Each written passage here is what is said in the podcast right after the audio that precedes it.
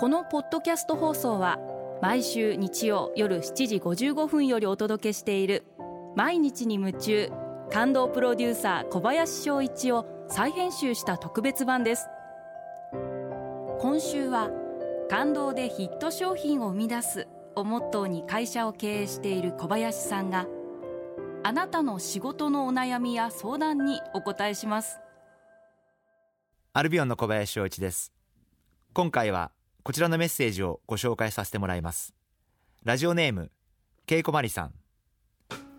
意見が合わない2人の上司のもとで働いています。2人から別の仕事を頼まれてその仕事をするのですが2人は私が両方の仕事をしていることを知りません。分かった時が怖いんです。まるで両方にいい顔をしているようでしんどいです。どうしたらいいでしょうか？けいこまりさんからのご質問です、えー、私は当然だと思います。ぜひこれからも両方の上司にいい顔をして思いっきり仕事をしてっていただきたいなというふうに思います。会社ですから上司の指示に従って仕事をするのは当たり前です。そして残念ながら意見が違う上司が2人いる。でもその上司の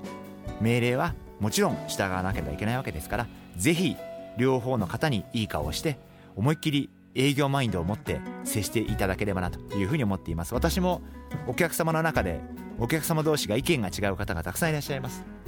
でもその時にも私はどちらのお客様にもいい顔をします。でもそれは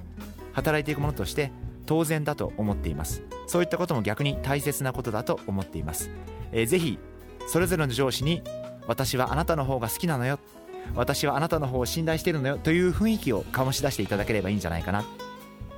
バレた時は笑ってごまかしていただきたいなというふうに思います。やはり私は人生の中で何か問題が起こってえらいことが起きた時にはぜひ笑ってごまかしていただきたい。思いっきり明るく笑ってごまかしていただければいいんじゃないかな。そんなふうに思っています。私も今までそうやってやってきました。明るく思いっきり明るく「すいません!」と言えば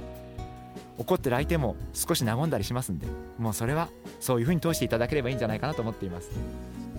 ぜひ「すいません」は神妙な顔じゃなくてニッコニコ笑いながら「すいません!」と明るく大きい声で言っていただければいいんじゃないかなというふうに思っていますそうすればギスギスした空気も少し変わるんじゃないかなと思います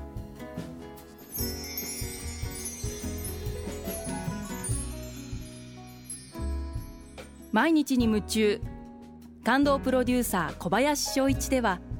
あなたからの仕事のお悩みを受け付けています。番組ホームページにあるメッセージホームから送ってください。お送りいただいた方の中から抽選でアルビオン化粧品のロングセラー化粧水薬用スキンコンディショナーエッセンシャルとソープをセットでプレゼントいたします。たくさんのメッセージをお待ちしています。